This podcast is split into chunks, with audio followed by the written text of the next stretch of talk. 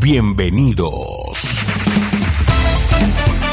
Bienvenidos a una emisión más de tu programa, Experiencias. Quedas en buenas manos del pastor Jeremías Álvarez. Vive una experiencia en tu corazón. Comenzamos. Hola, ¿cómo estás? Un gusto saludarte. Te damos la bienvenida a nuestro programa Experiencias.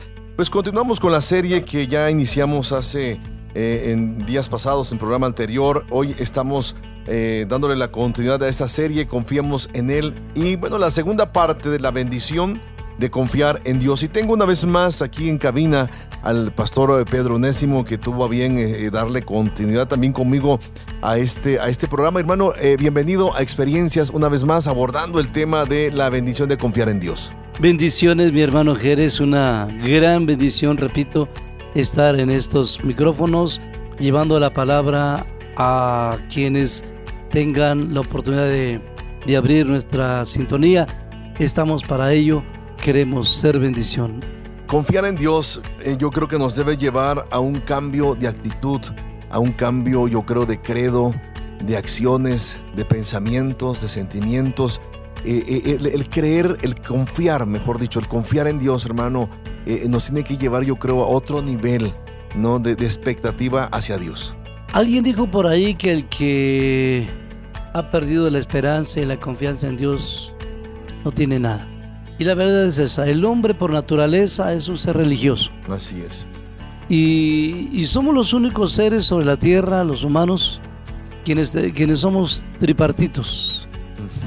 Y la tercera parte, digo, las tres partes en la tricotomía humana, el cuerpo, el alma y el espíritu, el espíritu es el que únicamente nos comunica con Dios. De manera que en esa parte del espíritu está la conciencia, la intuición, la comunicación y el raciocinio, lo que nos hace diferente a los animales.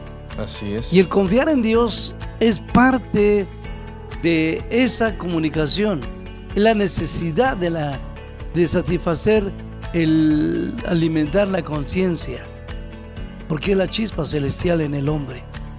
De manera que aquel que no tiene confianza en alguien que le pueda ayudar, sostener y ser seguro, no puede salir adelante, muere en vida.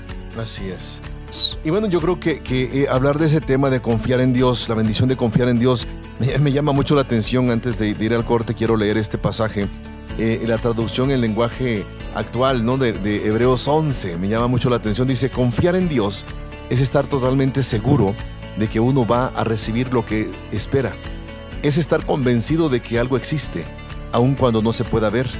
Por ejemplo, Dios aceptó a nuestros antepasados porque ellos confiaron en Él y nosotros creemos que Dios creó el universo con una sola orden suya. Lo que ahora vemos fue hecho de las cosas no podían verse, ¿no? O sea, muy interesante, ¿no? Lo, cómo, cómo está traducido este pasaje. Eh, eh, eh, el hecho de confiar en Dios es estar totalmente seguro de que uno va a recibir lo que uno espera, ¿no? Y a final de cuentas, si estamos hablando de confianza, descansamos y podemos decir es fe en ese Dios omnipotente y todopoderoso.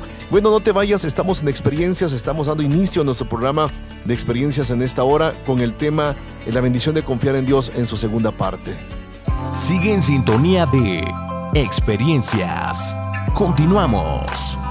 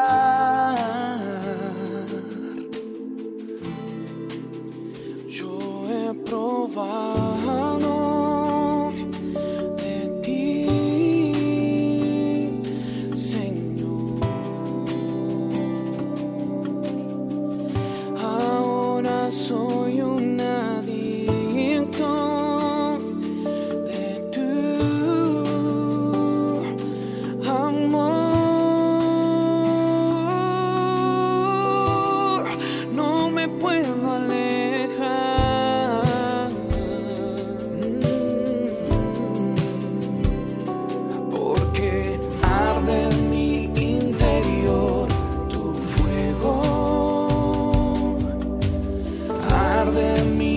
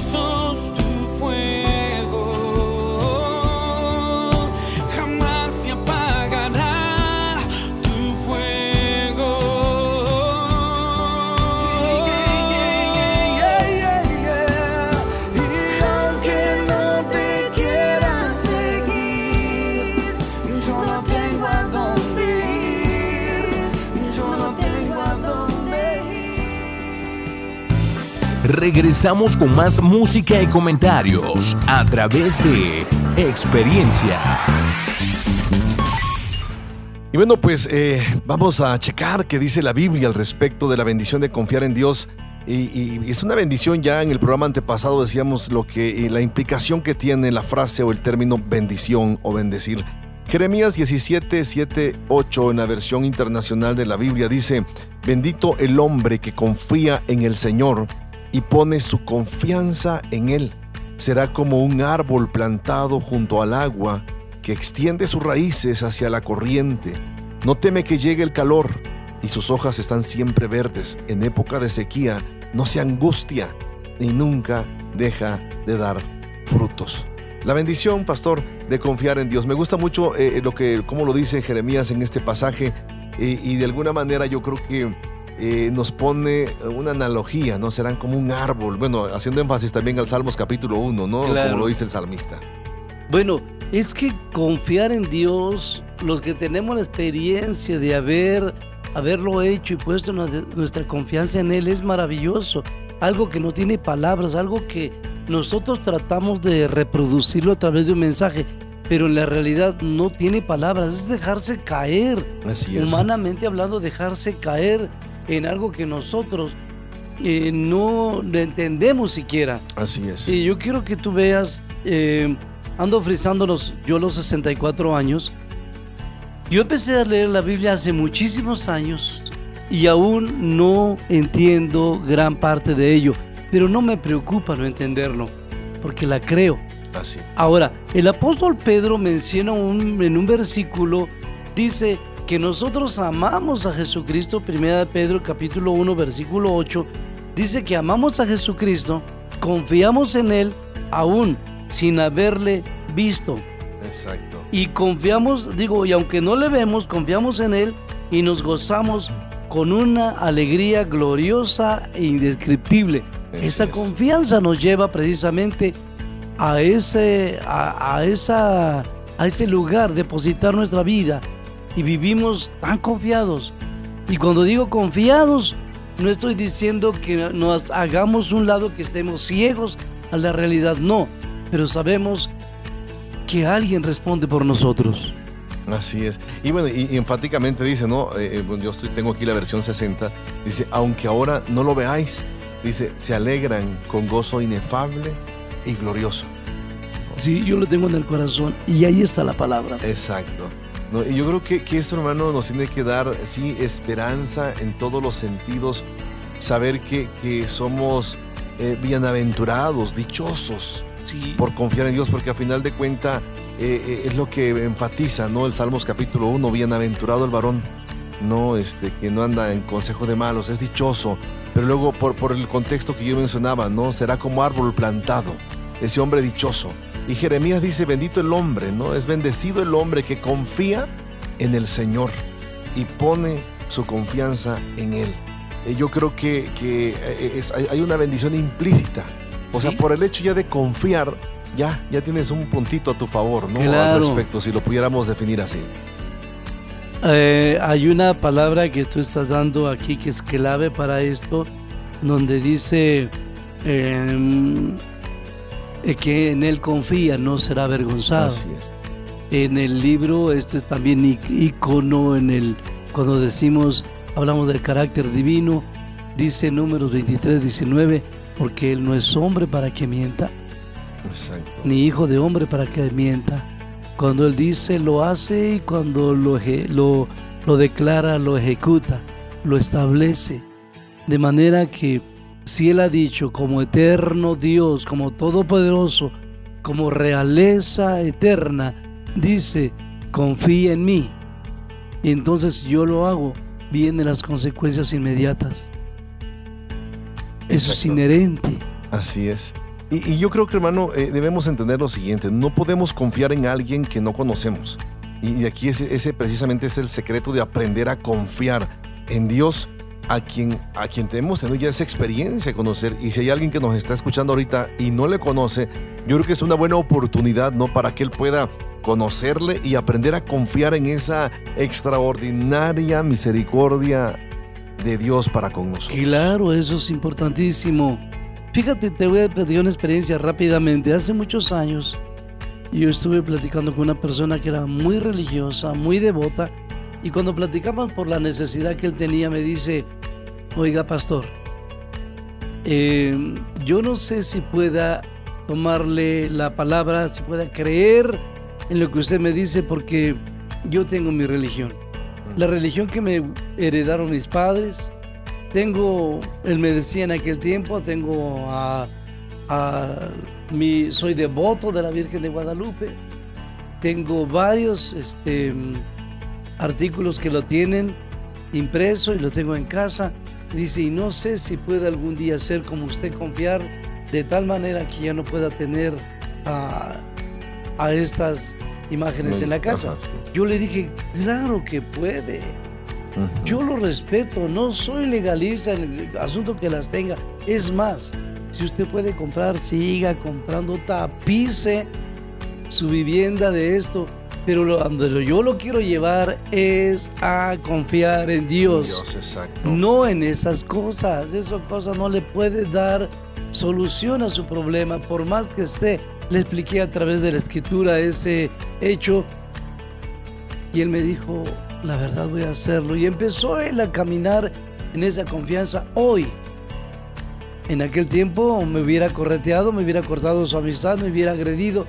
Si, si yo le hubiese dicho lo que tenía que hacer, lo que era conveniente hacer, yo solo le dije, confía en Dios, busca a Dios.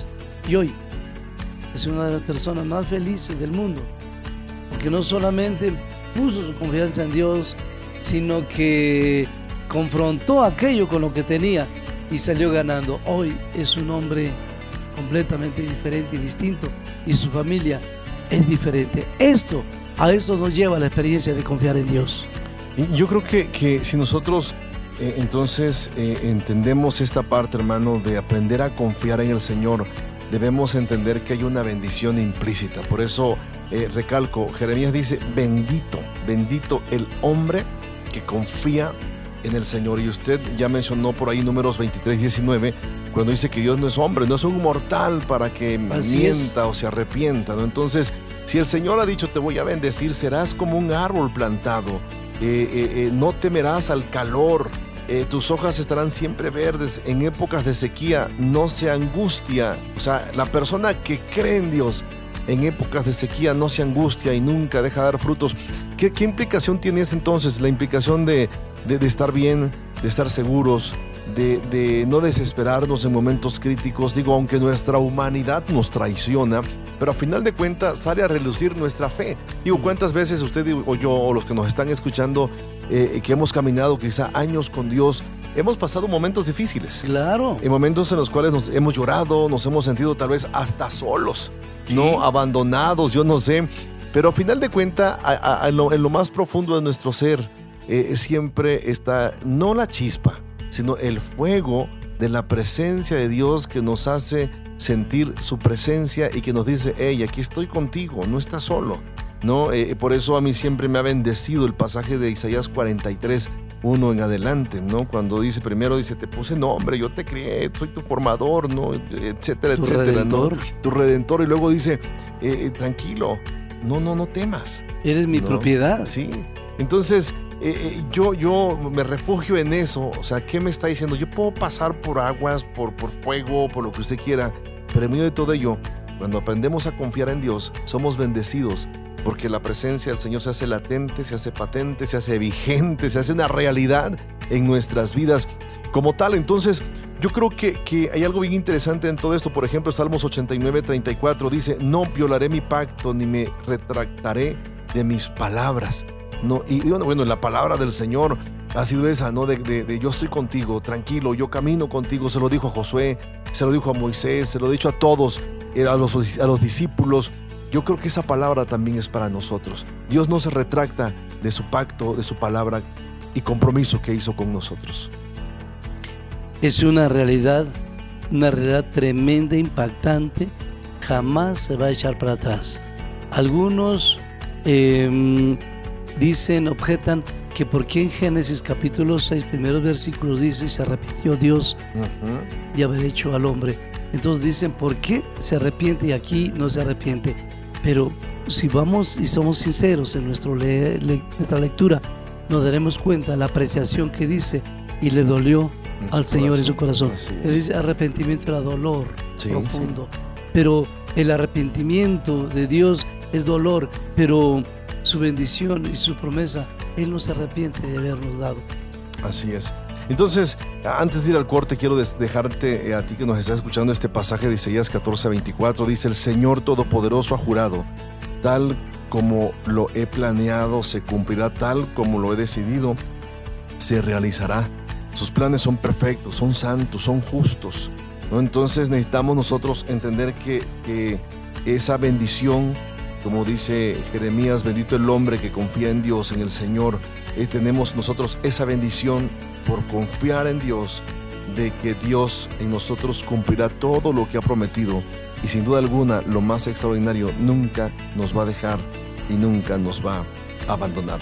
Estamos en experiencias, no te vayas hoy abordando la segunda parte de eh, tema La bendición de confiar en Dios de la serie Confiemos en Él. Síguenos a través de nuestras redes sociales, facebook.com diagonal experiencias online y a través de nuestro correo experiencias arroba jeremiasalvarez.com y mándanos tus WhatsApp al 951 392 1349. Traemos hoy ante tu altar nuestras coronas, levanta tus coronas. Queremos darte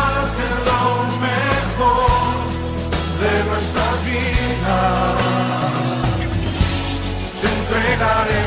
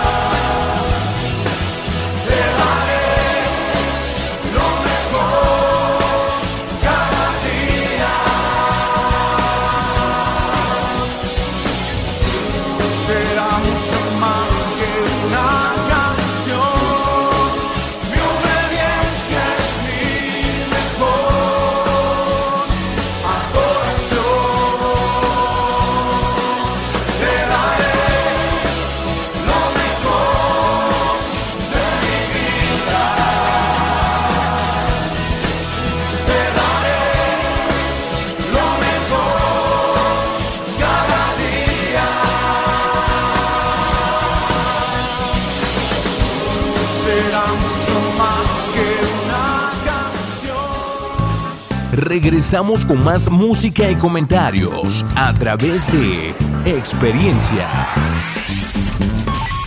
Bueno, pues regresamos con nuestro tema eh, de esta hora de nuestro programa Experiencias. Estamos abordando la segunda parte de la bendición de confiar en Dios. Y bueno, eh, eh, no se trata nada más de decir creo o, se trata de decir lo conozco. Yo creo que, hermano, tiene que ver más allá. O sea, el confiar en Dios tiene que ver con conocerle, con conocerle. Y, y aquí yo creo que debemos detenernos un poquitito para poder reflexionar con esa frase, ¿no? Conocerle. ¿Qué implicación tiene el conocerle a Dios? Es confiar en Él, porque no confiamos en alguien que no conocemos. Claro. Es muy difícil e imposible. Sí, sí, sí. Eh, es muy claro, em, este, es muy claro la necesidad, digo innecesario, la necesidad de, de aclarar este asunto, de llevarles ese asunto de qué es, qué es precisamente conocer a Dios. Tenemos una implicación, por ejemplo, rápidamente. Nosotros preguntamos cuántos conocen el mar. Mucha gente levantará las manos de nuestras congregaciones, nuestros oyentes levantarán las manos, conocen el mar. Inclusive algunos son costeños y ya mero nace dentro del agua. Pero el, el haber visto el mar y haber estado en el mar no implica conocer el mar. Exacto, exacto. Había algún eh, oceanógrafo como Jacques Cousteau, que antes de morir él dijo cómo hubiera gustado haber vivido más para conocer el mar en su profundidad. Hay cosas que no han sido reveladas exacto. en cuanto al mar. Así que la teología, por más que sea estudiar a Dios, jamás se logrará. Por lo mismo, confiar en Dios es solamente depositar nuestra confianza e, en él, aunque no entendamos con nuestros sentidos humanos, no entendamos a Dios, solo nos dejemos caer, porque conocerle es en el hebreo antiguo, en la escritura bíblica, por ejemplo, por poner un ejemplo, Génesis 4.1 dice, y conoció a Adán a su mujer. Y entonces concibió a su hijo. Ahora, eh, yo me pregunto, ¿no la conocía? ¿No la conocía? Pero no está hablando de identificación, está hablando de relación íntima. De intimidad, ¿no? Intimidad. Por eso dice Mateo capítulo 1, dice versículo 22, si no conoció José a María, ¿hasta qué? Dio a luz a, Dio a, luz a su primogénito. Entonces no la conocía si antes habían tenido eh, que andar juntos, procurar la santidad entre ellos, el buen comportamiento. Ahora, en el Salmo 91, que en la edición pasada hablábamos, dice, yo lo libraré por cuanto ha conocido mi nombre. Entonces el conocer no indica más que la relación íntima que puede tener en el buen sentido de la palabra entre Dios y el hombre. Eso es conocer. Por eso, cuando hablamos de conocer a Dios, confiamos en Dios y ojalá rápidamente quiero tocar ese tema de hay una hay una parte en la biografía de, de aquel eh, gran hombre de Dios Juan Wesley John Wesley en una ocasión cuenta la historia que su casa se incendió Desafortunadamente John Wesley estaba en la parte de arriba y ahí el fuego estaba devorando la casa y todos salieron, los primeros que salieron fueron los padres sacando los primeros hijos, pero faltaba uno. Y desafortunadamente era Juan o John. Y cuando todos iban por ahí, la casa ya estaba en llamas. Y el padre logra ver a su hijo desde abajo. Y le dice, hijo, aviéntate. Estaba el hijo en el, en el barandal, decimos nosotros, en el corredor, en la... Em, estaba de la segunda planta, aviéntate. El hijo decía, papá, pero no te veo. Aviéntate, hijo, y en medio de la niebla, del humo, de la bruma, de la incertidumbre, de la oscuridad, en medio del caos, el papá le decía, aviéntate, hijo, donde quiera que te avientes, yo estoy ahí. Juan Wesley tuvo esa, esa confianza. Esa es confianza. Se aventó sin saber si había o no había brazos que lo recibieran. Se había un, un colchoncito, como decimos nosotros. Así es. Se aventó y afortunadamente ahí estaba el papá, quien lo tomó y lo llevó a un lugar seguro. Esa es confianza. En medio de la incertidumbre, en medio del caos, en medio de la oscuridad, en medio de lo terrible que puede ser una situación, el Señor dice, confía en mí, aviéntate. Por eso David tenía esa confianza y decía, el Señor es mi luz y mi salvación. Salmo 127, 27. 27. ¿De quién temeré? ¿De quién temeré? Jehová es la fortaleza de mi vida. ¿De quién he de atemorizar? Así es. Entonces, esa es la confianza. Y, y yo creo que a- a hablar de conocer a Dios, como usted decía, es, es intimidad. O sea, conocerlo es confiar Sí. en Dios. Y me, me gusta mucho el paralelismo que menciona, por ejemplo, Salmo 139. Dice, por ejemplo, el versículo 2. Bueno, desde el 1 dice, oh Jehová, tú me has examinado y conocido. Sí, claro. Tú has conocido mi sentarme y mi levantarme. Has entendido desde lejos mis pensamientos. Eh, eh, la interacción a veces pensamos nosotros que, que nosotros debemos o nosotros conocemos primero a Dios, cuando no es así. No, O sea, no. es Dios conociendo Ah, nuestro bien. camino. Sí. Él conoce nuestro levantar y nuestro sentar. No dice el mismo salmista después, aún no está la palabra en mi boca y aquí ya tú conoces, conoces todo lo que hay.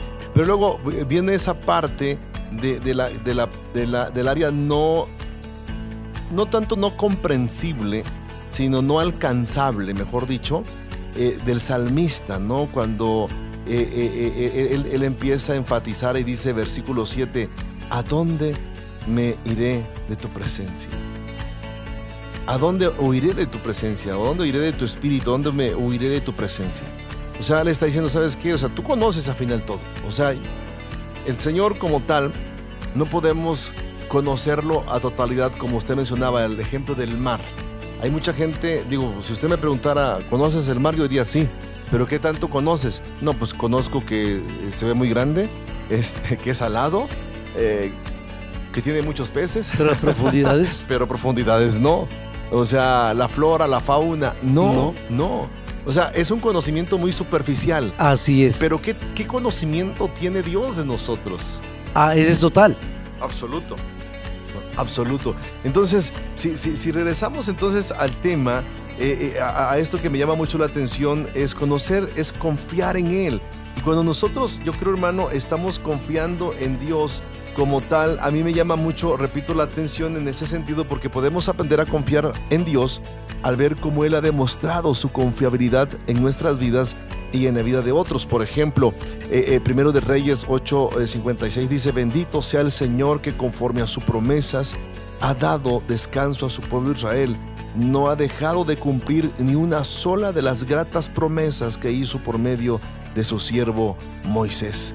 Entonces yo creo que, que- esta parte es bien interesante de aprender a conocer al Señor. ¿no? El registro de las promesas de Dios está allí en su palabra para ser visto por todos, tal como el registro de su cumplimiento en cada uno de sus actos que Él ha venido haciendo con nosotros. Entonces, yo creo que, que, que uno conocer implica eso, confiar. Aquí la pregunta que, que yo le hago y que pudiera ser que muchos nos pudiéramos estar haciendo, se, harán o nos haremos todos los días, ¿no? ¿Cuál es el grado, cuál es el impacto de, que provoca en nosotros el poder conocerle al Señor por lo confiable que Él es? Yo creo que, que necesitamos nosotros aprender eso, a conocerlo y entender que ese conocimiento nos lleva a la confianza absoluta y total de lo que Él es y de lo que representa. Y bueno, yo creo que un ejemplo clave, hermano, si estoy mal, corríjame, es por ejemplo la experiencia de Job. Aun cuando la Biblia dice que Job era un varón perfecto, justo, apartado del mal, etcétera, etcétera, y Dios mismo da testimonio de la actitud de la vida íntegra, recta de Job, llega un momento en que Job dice eso, ¿no? O sea, de oídas te había oído, más ahora mis ojos te ven. O sea, ¿qué, qué, qué significaba eso? Significaba que Job conocía a Dios, pero su conocimiento tenía que crecer, su experiencia tenía que crecer más aún para poder aprender a confiar aún más en Dios, porque parece ser que Job en un momento dice, hasta aquí llegué, O sea, ya, ya, ya no puedo más. Maldice su día, ¿no? El día en que nació, este, eh, eh, eh, él dice, bueno, aunque esto se deshaga, tenía la confianza, lógicamente, un día mis ojos van a ver al Señor, pero, pero como que tenía que lle- Dios llevarlo a otro nivel de experiencia y de conocimiento en cuanto a lo que Dios representaba en su vida. Estamos, por, el tema que estamos, o el punto que estamos abordando, conocerlo es confiar plenamente en Él. De alguna manera Job tenía una confianza extrema. Así es. Por eso el Señor mismo da testimonio cuando dice, no hay como Job, varón justo, temeroso de Dios, recto, apartado del mal. Sí, es impresionante. Sin embargo, tiempo más tarde, Job dice, confío tanto en él, que aunque él me matara, yo seguiré confiando. Exacto. Oye, eso es el extremo y a veces pe- pensamos en... No es posible. Sin embargo, como tú dijiste, acabas de decir, llegó un momento cuando, confrontado por todas las cosas que sucedieron, dijo, ahora sí lo conozco, Así es. ahora sé quién es. Eh, y Job termina con eso. Y Dios cumple su promesa de tal manera que le da el doble de lo que él había obtenido antes de. Por eso es importante depositar nuestra confianza en Dios. Confiar en Él es lo máximo. Ahora, e- es- esto, hermano, yo creo que eh, tenemos que eh, tomar en cuenta algunos principios, algunas cuestiones bien interesantes. Me gusta mucho, eh, eh, por ejemplo, eh, la historia, aquella, experiencia de los discípulos en el mar con la tormenta, Marcos 4:35, Lucas 8:22 o Mateo 8:23 20, al, al 27, que son los pasajes que enmarcan este evento cuando el Señor viene caminando sobre el agua. Los discípulos se asustan pensando que es un fantasma, pensando que es otro personaje por allí, ¿no? Y ellos exclaman, ellos dicen, un fantasma, Jesús.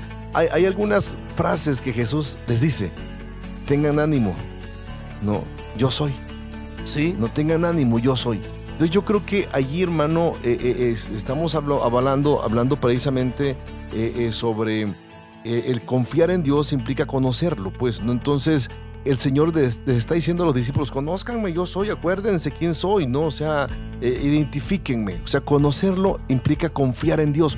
Cuando Pedro, por ejemplo, escucha la voz, reconoce a Jesús, reconoce que es el, es, es- es- es el Maestro, reconoce que- que- que es Dios mismo, su confianza crece, Claro. se afirma Sí. al grado que aquello que lo está atemorizando, para Pedro se convierte en un reto.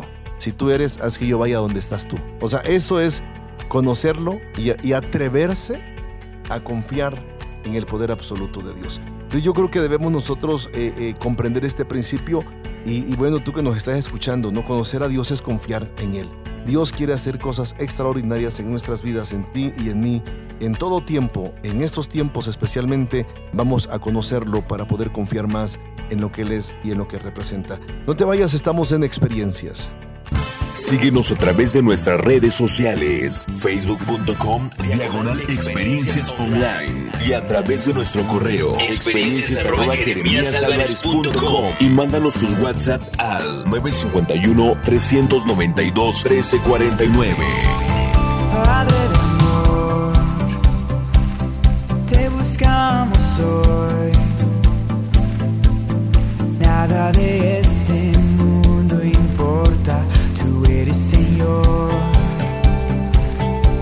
Queremos menguar, tu nombre levantar, que tu amor sature todo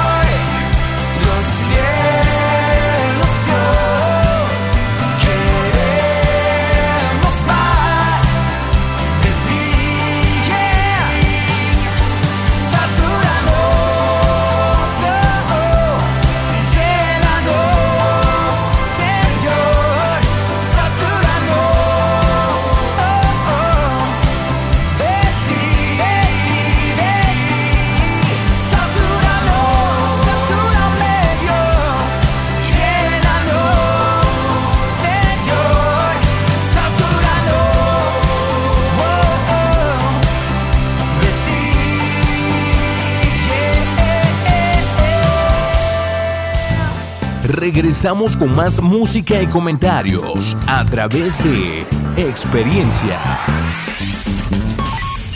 Pues bueno, continuamos con nuestro programa Experiencias. Te recuerdo, estamos abordando la serie Confiemos en Él. Hoy, eh, la segunda parte de la bendición de confiar en Dios. Y hace un momento eh, precisamente la- el tema, el punto de conocerlo es confiar en Él. Y hablábamos algunas cuestiones que son importantes de que hagamos notar en nuestro caminar y confianza con el Señor y en Dios. Pero bueno, ya para terminar, eh, quiero eh, dejarte o queremos dejarte en tu corazón estos principios, razones para confiar en Dios.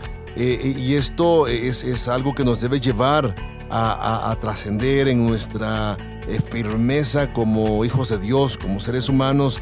Eh, mucha gente piensa, bueno, ¿por qué tengo que confiar en Dios? ¿No? Igual muchos de nosotros pudiéramos preguntarnos por qué. Hay razones específicas por las cuales debemos confiar en Dios, ¿no? Debemos confiar en su poder absoluto, en todo lo que Él es, porque Él es sabio, Él es omnisciente, Él es todopoderoso, es clemente, es misericordioso, es amoroso. Irónico que el Señor eh, eh, tiene para nosotros, como decía el pastor, no me acuerdo si en el programa anterior o al inicio de este, son los planes, ¿no? De Dios, de bien, de bienestar para nosotros, ¿no? Entonces, razones, razones por las cuales debemos confiar en Dios. Eh, eh, hermano, yo creo que hay muchas razones para, por las cuales confiar en Dios. Claro, y creo que pecaríamos de, de, ¿cuál es la palabra? De contradictorios si diríamos que no podemos confiar si Él es más poderoso. Así es. Él es creador, Él es papá, Él es Dios, el que nos hizo, el que formó, el que tiene control del universo. ¿Por qué no confiar en Él si Él tiene todo control? Razones.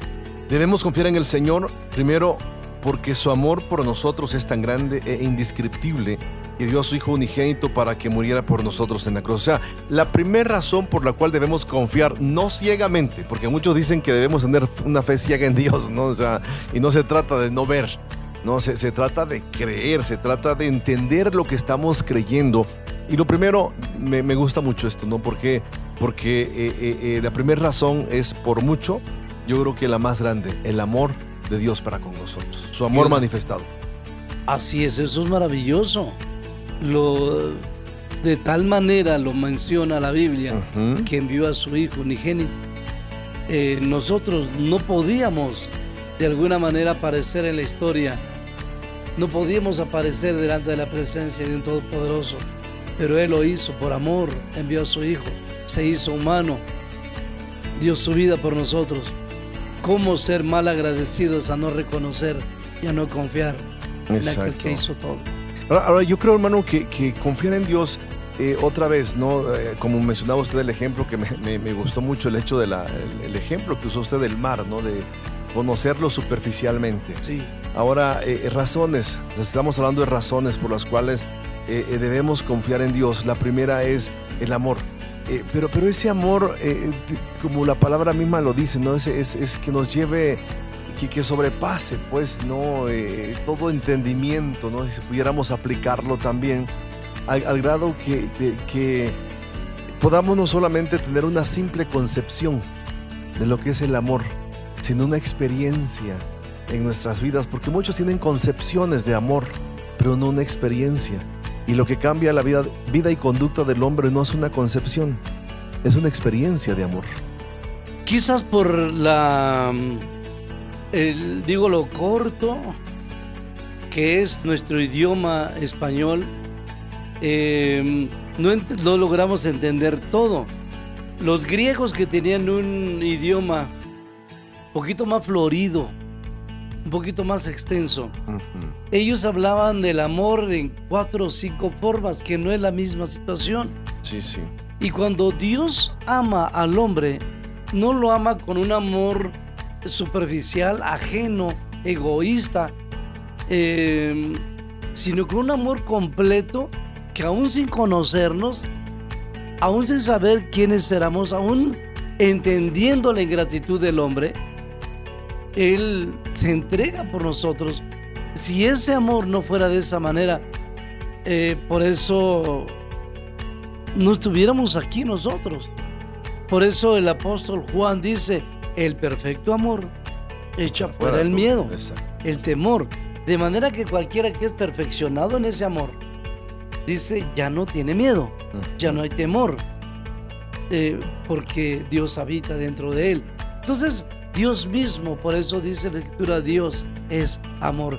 Ese amor conceptuado en todas los- las formas es la misma presencia de Dios en nosotros. Sí, entonces eh, eh, otra razón sería su carácter es el amor absoluto, pleno y puro. ¿no? Eh, eh, eh, eh, debemos nosotros, otra vez, entender que el carácter de Dios, que Él nos ama no porque tenga amor, sino porque Él es, como usted decía, eh, 1 Juan 4.8, no, amor. O sea, la esencia, la naturaleza de Dios es amor. Y si nosotros entendemos eso, yo creo que nuestra concepción de el poder confiar en Dios debe cambiar. Mira, la psicología, y tú debes entenderlo como un buen psicólogo, la psicología dice la palabra carácter viene de un griego llamado charazo. Ok, pero en el latín, en nuestro idioma ya españolizado, carácter se dice el conjunto de cualidades psíquicas, es decir, mentales y afectivas, de afecto, que condicionan la vida de una persona, de un individuo, Así y lo es. hacen diferente a los demás. Así es. ¿Qué quiere decir? Que si Dios es amor, entonces el carácter de Dios, la marca de Dios, la palabra carácter se traduce a rastro, a marca, a huella única. Exacto. Y el carácter de Dios es amor. Eso es el carácter. Eso vincula. Por eso él mismo dice que el fruto del Espíritu es eso, es amor. Es amor, exacto. Eso es lo que Él produce, lo que da. No tiene otra cosa más que amor. Claro, en el último de los casos también hablaremos sobre la palabra justicia, la palabra santidad, que Él separa eh, tajantemente la injusticia, la suciedad, la inmundicia, pero Él es amor. Exacto. Entonces yo, yo creo que, que todo esto, eh, hablar de, de confianza en Dios, eh, fíjese cómo, cómo es, ¿no? A veces pensamos que es solamente un- una actitud, un sentir o un pensamiento. Yo creo que es el todo. El ¿no? todo. Es, es el pensar, es el sentir y es la conducta, es la reacción de cómo nosotros vamos, eh, reaccionamos, ¿no? Claro. ante ese amor, ante esa confianza, ante esa bendición que tenemos de saber que tenemos a un Dios en el cual podemos confiarle nuestra vida, nuestras cargas, nuestro ser entero las 24 horas del día. Entonces, eh, decíamos razones por amor. Segundo, por su carácter. Tercero, porque podemos experimentar su paz, su gozo, su gracia, su amor, su bondad, su fidelidad. No para con nosotros. O sea, eh, digo, so- so- son razones por las cuales tenemos que seguir confiando en Dios. Algo que nos ha pasado a usted y a mí, yo creo que a muchos que nos están escuchando, es que muchas veces eh, eh, el hombre ha sido traicionado. Nos traicionan las amistades, a veces las familias, los compañeros de trabajo, etcétera, etcétera. Y hay, quien, hay quienes ya no se atreven a confiar, ya no, ya no tienen la capacidad de confiar, eh, eh, muchas veces de interactuar, de entrelazar amistades eh, y lejos, y eh, peor aún, ¿no? De enamorarse. Pero cuando nosotros sabemos que Dios es un Dios confiable y que podemos confiar en Él, es porque podemos experimentar, repito, paz, gozo, su gracia, su amor, su bondad, su fidelidad, etcétera, etcétera. Varios pasajes, 20 Isaías 25.1, Salmo 16, 10, 11, Juan 14, 27, Salmo 100, 100 eh, eh, 5, Jeremías 33, 9, Lamentaciones 3, 23 en adelante, etcétera. Muchos pasajes que pudiéramos nosotros tocar, abordar acerca de, de lo que Dios es, ¿no? Y, y por qué podemos nosotros, vamos, confiar en Dios. Son muchos pasajes, repito, pero en Él podemos experimentar todo eso, paz, gozo, alegría, amor, bondad, fidelidad, etcétera, etcétera. Claro, el hombre es un ser afectivo, sentimental. Y Dios sabe que eso es el alma. La vida del hombre está compuesta de sentimientos y emociones. Y Dios llena todo por todo. Por eso nosotros los predicadores decimos que todo hombre tiene un vacío en su corazón. Así es. Y el vacío es el tamaño de Dios. O sea, nada lo puede rellenar. Pequeño o grande el vacío. De cualquier tamaño, solo Dios lo llena. Porque Él conoce, Él nos hizo. Y sabe que el afecto que necesitamos es solamente Él. Exacto. Yo me acuerdo hace muchos años, hace muchos años, eh, estábamos en una reunión, estaba yo proyectando una película precisamente, y hace muchos, hay más de 20 años. Y recuerdo que en ese evento, era- eran unas 40 personas, yo creo, en esa sala donde estábamos nosotros en ese día, en esa ocasión. Eh, eh, hubo un personaje, una persona, un señor, un adulto, más alto que yo, más moreno que yo. no, sí estaba moreno. Y, este, no muy agraciado físicamente.